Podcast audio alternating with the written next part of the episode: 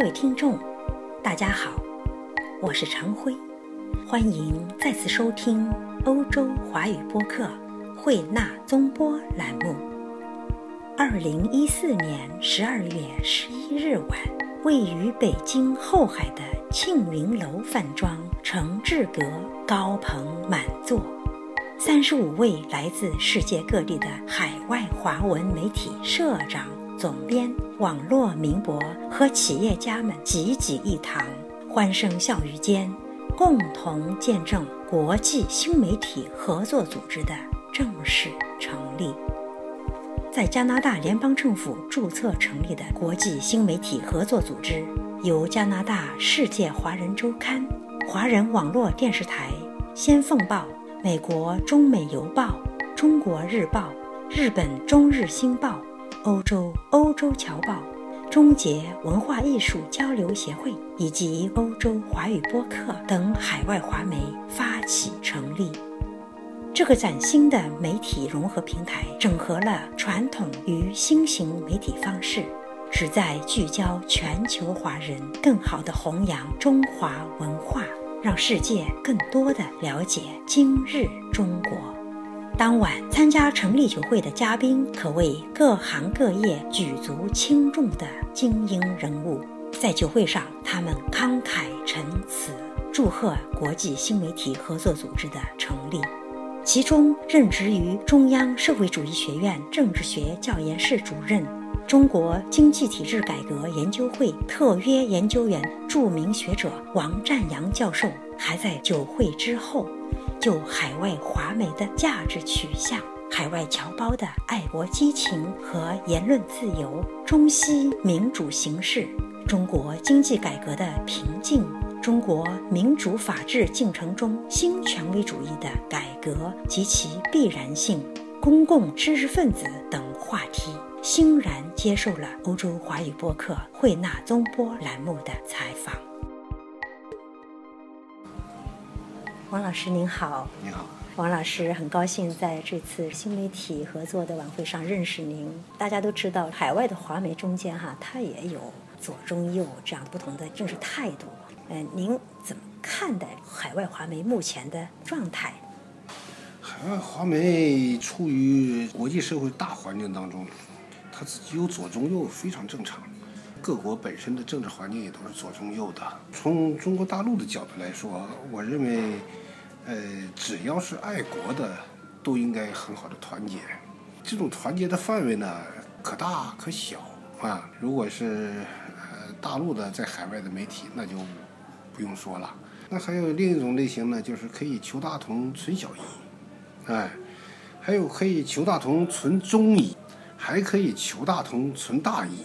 怎么讲？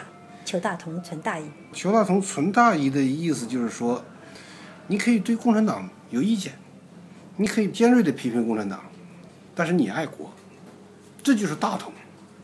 你有这样爱国的这样一个大的立场的情况下呢，对于共产党有不同看法，我认为这还是一个相对说来第二位的问题。那么就从大陆角度来说，其实只要你爱国，就应该是大家共同的目标，哎，就有一个团结的基础，就有一个互动的空间。就应该在这个范围内尽可能的做一些合作，把大家这个共同的理想愿望啊，希望中国好，是吧？把这个事情做好，这不很好吗？可是个人的表达方式不一样，有些人愤世嫉俗，有些人用一种愤青的方式表达自己。那么中国政府能理解他们的一些比较偏激的言论吗？即便他们说我们真的是爱国的。嗯，其实这种言论如果是在。海外讲出去也没有什么影响，对大陆，是不是？哎，在海外讲对大陆没有影响，那就讲嘛。哎，我们在可以合作的地方合作。现在新媒体发展的这么快，通过网络，谁在什么地方说什么话，已经没有什么距离感了，对吗？虽然是这样讲，但是大家也都知道，大陆还是有个防火墙的嘛。哎，嗯嗯嗯。嗯。王老师，海外游子啊，他们都非常的爱国，有时候让大家感觉好像比生活在国内的人更加的爱国心切。嗯，那么有时候表达方式也是比较激动式的。比如说咱们中日关系中间出现了一些问题，那么海外游子会说出现什么问题，我们都会第一时间在第一战场站着。这种激情有时候呃让大家不免就是稍微少了一些理性的思考。嗯，您怎么看待这样的一种现象？像中日关系呢和中美关系、中俄关系啊，都是又有合作又有矛盾的。我们应该看到世界的大的潮流呢，还是合作第一，共赢第一。虽然国与国之间会有矛盾，会有摩擦，但是呢，这个应该控制在一个适当的范围内。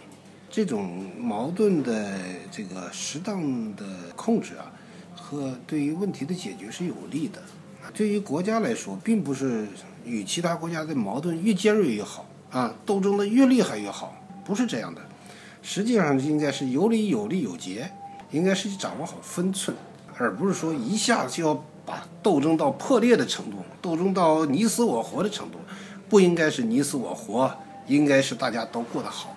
嗯嗯，我们应该有这样的新的理念，这样在国际社会当中，我们这样的这个国家才能够发展起来。嗯，是这样的。您认为哪些渠道可以让海外侨胞更多的去理解这种比较理性的一种思考的方式呢？其实，我们在海外的侨胞，呃，海外的同胞。他们所生活的地方呢，都不是中国的土地，是吧？那么我们就可以设设身处地的想一下，比如说你在日本，你希望你所居住的日本这个国家，呃，坏掉吗？是不是？你在欧洲，你希望你所居住的欧洲不好吗？你在美洲，你希望你所居住的美洲不好吗？你肯定是说 no，是吧？那么这样的话，你可以想到，如果我在欧洲住着的时候，我不应该让在日本住的同胞过得不好，是不是？哎，我在日本住的时候，我不应该让在美国的同胞过得不好，是吧？那如果我们这样设身处地的想问题的时候，问题不就解决了吗？嗯，是。王老师，您是中央社会主义学院政治学教研室的教授，您如何看待中国政体的改革？中国政府哈，它在这个呃中国民主的进程上面，是不是呃做的力度非常大？民主问题呢是呃，它不是一个理念能够简单的落到实处的问题。当这一个理念要落到实处的时候，它需要一系列的条件啊。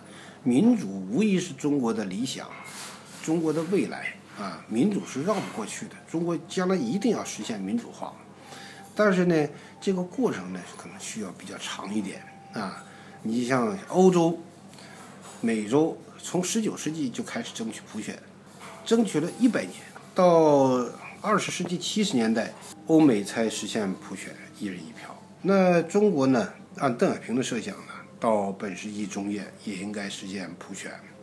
现在来说呢，这个，呃，呃，过程呢，我觉得还没有直接的展开，目前还是进行的一种可以叫做新权威主义的改革的阶段。新权威主义。的改革，那新权威主义就有两个要点，一个是得有权威，没有权威不行，就没有新权威，也没有旧权威，什么权威都没有啊。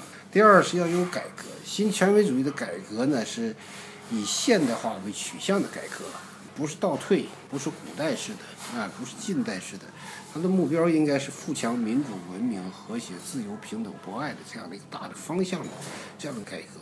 新权威主义的改革呢是。呃，在目前的来说，呃，还是必要的。现在马上实现民主化，呃，条件还不具备。首先就有一大堆腐败分子在那地方挡着，所以必须得用权威的力量把腐败分子扫荡一下。因为这些腐败分子是坚决反对民主化的，所以你不用权威的力量把他们扫掉，你说怎么能搞民主改革呢？请问现在中国这个新权威主义和精英政治有关系吗？新权威主义就是一种精英政治，就是一种以现代化为取向的精英政治。您同时还是中国经济体制改革研究会的特约研究员。嗯。那么，在咱们中国经济改革的这个路程上面，您认为有没有一些瓶颈？当然有瓶颈了。现在我们目前的这个市场化改革啊，就是。从经济学角度来说，它是增加供给，啊，但是现在呢，问题最大的焦点在于什么呢？在于需求不足。我们现在是全面的产能过剩，在全面产能过剩的情况下，呃，我们增加供给呢，这是有很很大的问题的，啊，当然现在增加供给还有空间，啊，因为我们放宽了企业的这个注册的等等条件以后，啊，大量的这个小企业这个像雨后春笋般的生长出来，这是就是说明我们在。增加供给这个角度来看呢，还是有相当的空间的。但是呢，我们也同时注意到，就是这个需求不足啊，就是产能过剩，需求不足。需求不足。需求不足的是一个最大的问题，就是分配不公。呃，富人没有多少消费需求的增长空间了，穷人想增加消费，呃，但是没有钱。嗯。那。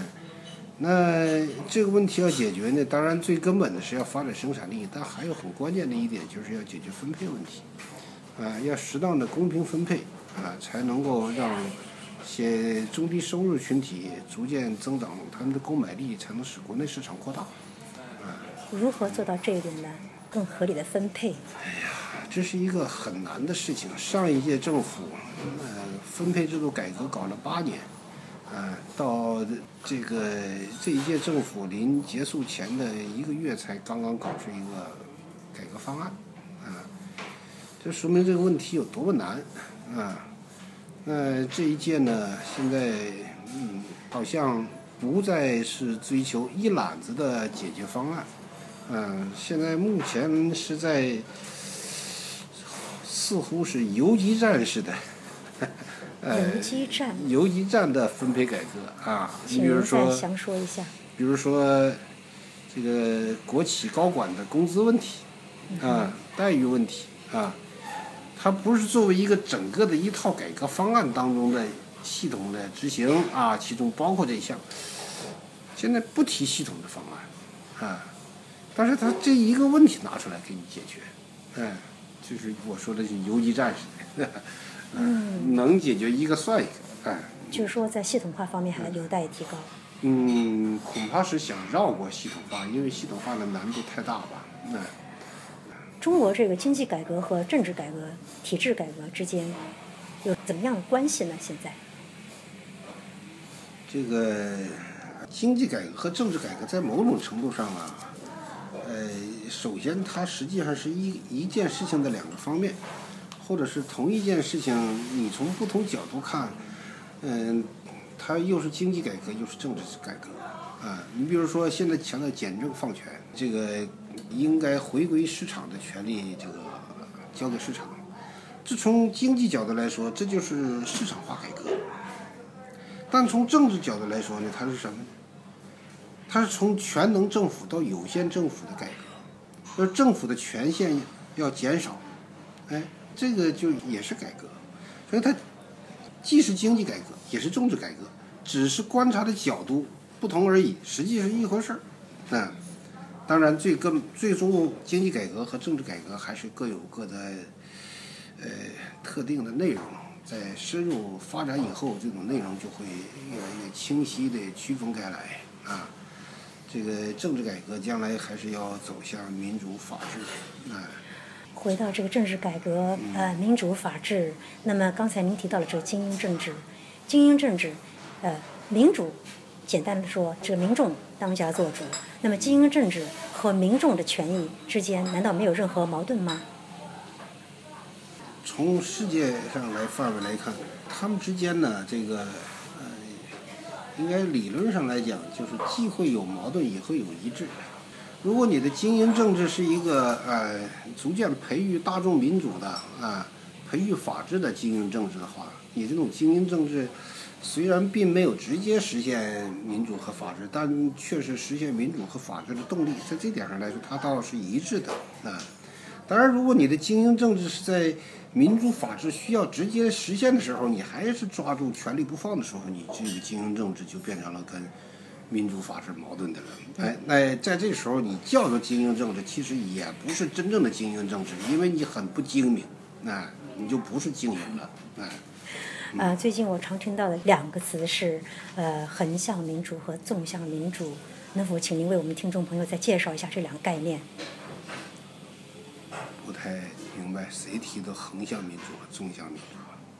横向民主，他们定义为一人一票；嗯，纵向民主定义为目前咱们中国的民主方式。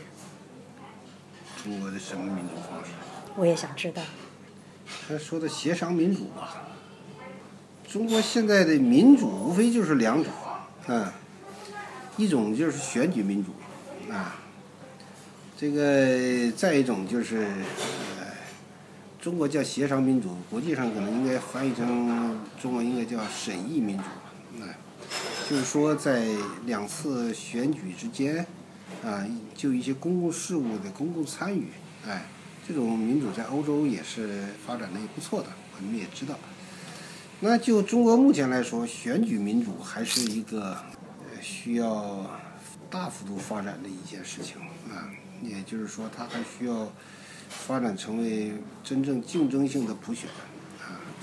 那这是大概还需要三四十年时间，可能才能够达到一个比较合理的一个状态，不会时间太短。啊，如果时间特别短的话，可能会出现比较大的乱子，或者是在出现比较大的乱子以后，有一个短期的爆发的，呃，竞争性的选举的出现。但那种选举出现以后，也会出现比较大的混乱。呃，那目前来说呢，当前中国现在在比较注意推的是两件事儿，政治体制改革上，一个是推法治。啊，当然，这种法治呢，它是依赖于权威的力量，自上而下的权力约束，对官员的约束，依靠这种约束来推动法治，这还是新权威主义的法治，不是基于民主的法治。哎，这是现阶段这个作为一种过渡的改革。还有一种过渡性的改革呢，就是这个啊，协商民主啊，这种协商民主和欧洲的、美洲的。这种基于普选的协商民主或者叫审议民主是不一样的，它主要是基于自上而下的威权领导的意愿啊，来推进推动大家有事情来作为要用协商的讨论的是吧？这个方法来解决，这些都是过渡性的改革啊。这些过渡性的改革呢，呃，恐怕还是需要相当长的一个时候过程啊，才能够呃。逐渐过渡到系统的民主化的改革。王老师，作为一名中国的知识分子，您怎么看待公共知识分子这个概念？公共知识分子是一个很崇高的一个概念，哎，这个呃，能够达到公共知识分子程度的人，实际上呃，也是真正的社会的这个良知、社会的精英啊。我很欣赏公共知识分子的概念。啊，而且我也自己也在以公共知识分子的标准来要求自己。啊，我对于中国一些人把公共知识分子给贬低，呃，很不满意。啊，嗯，我认为公共知识分子是个好词，不是个坏词。嗯，王老师，非常感谢您接受汇纳综播的采访，谢谢您。嗯，不客气。谢谢。啊，谢谢。王占阳教授曾在人民论坛上撰文。新权威主义是必要的历史过渡。他在此文中写道：“新权威主义有两大特征：一是有权威，特别是有强势领导人；二是有现代化取向的改革开放。没有权威，就没有新权威主义；没有改革开放，也没有新权威和新权威主义。新权威主义实质上。”是必要的历史过渡，历史必然性和历史过渡性主要表现在七个方面。新权威主义是达到现代化和民主化的必要的历史过渡。中国必须在现代化的半途中转向渐进性的民主化改革，以集权推动和保障分权，是顺利实现现代化和民主化的必经阶段。把权力关进制度的笼子里，需要两步走。第一步，把权力关进新权威主义的笼子里；第二步，把权力关进民主法治的笼子里。通过新权威主义改革积累起来的领导人的威权，也是自上而下的启动民主化进程的前提条件。新权威主义与政治体制改革并非水火不容。超大型国家的新权威主义政改，应当且可以与民主化改革部分重合，进而平稳过渡到渐进性民主化改革。新权威主义的改革具有很大的风险性，最重要的是能否涉过险滩，一鼓作气地把它推进到可预期的稳定的渐进性民主化的轨道上。王教授还写道，新权威主义阶段的改革可能有三种演变方向：一是全面深化该阶段的改革开放，直至将其适时地推进到渐进性民主化阶段的改革开放；二是该阶段的改革开放停滞倒退。致使腐败蔓延、两极分化、社会不公、民不聊生、天怒人怨，最终激起革命或动乱。三是从以集权推动和保障分权，倒退到以集权不断收权、消灭分权，直至权力全部集中，变成集权主义。无论如何。王教授认为，新权威主义是必要的历史过渡，超越新权威主义阶段不可行，停滞在新权威主义阶段也不可行。只有首先积极有力地推进新权威主义阶段的改革开放，进而再积极有力地推进从新权威主义改革到民主化改革的历史转变。中国才能一步一个脚印地实现自己的现代化和民主化，也才能够对于人类做出较大的贡献。各位听众，今天的节目到此结束，感谢收听，我们下次再会。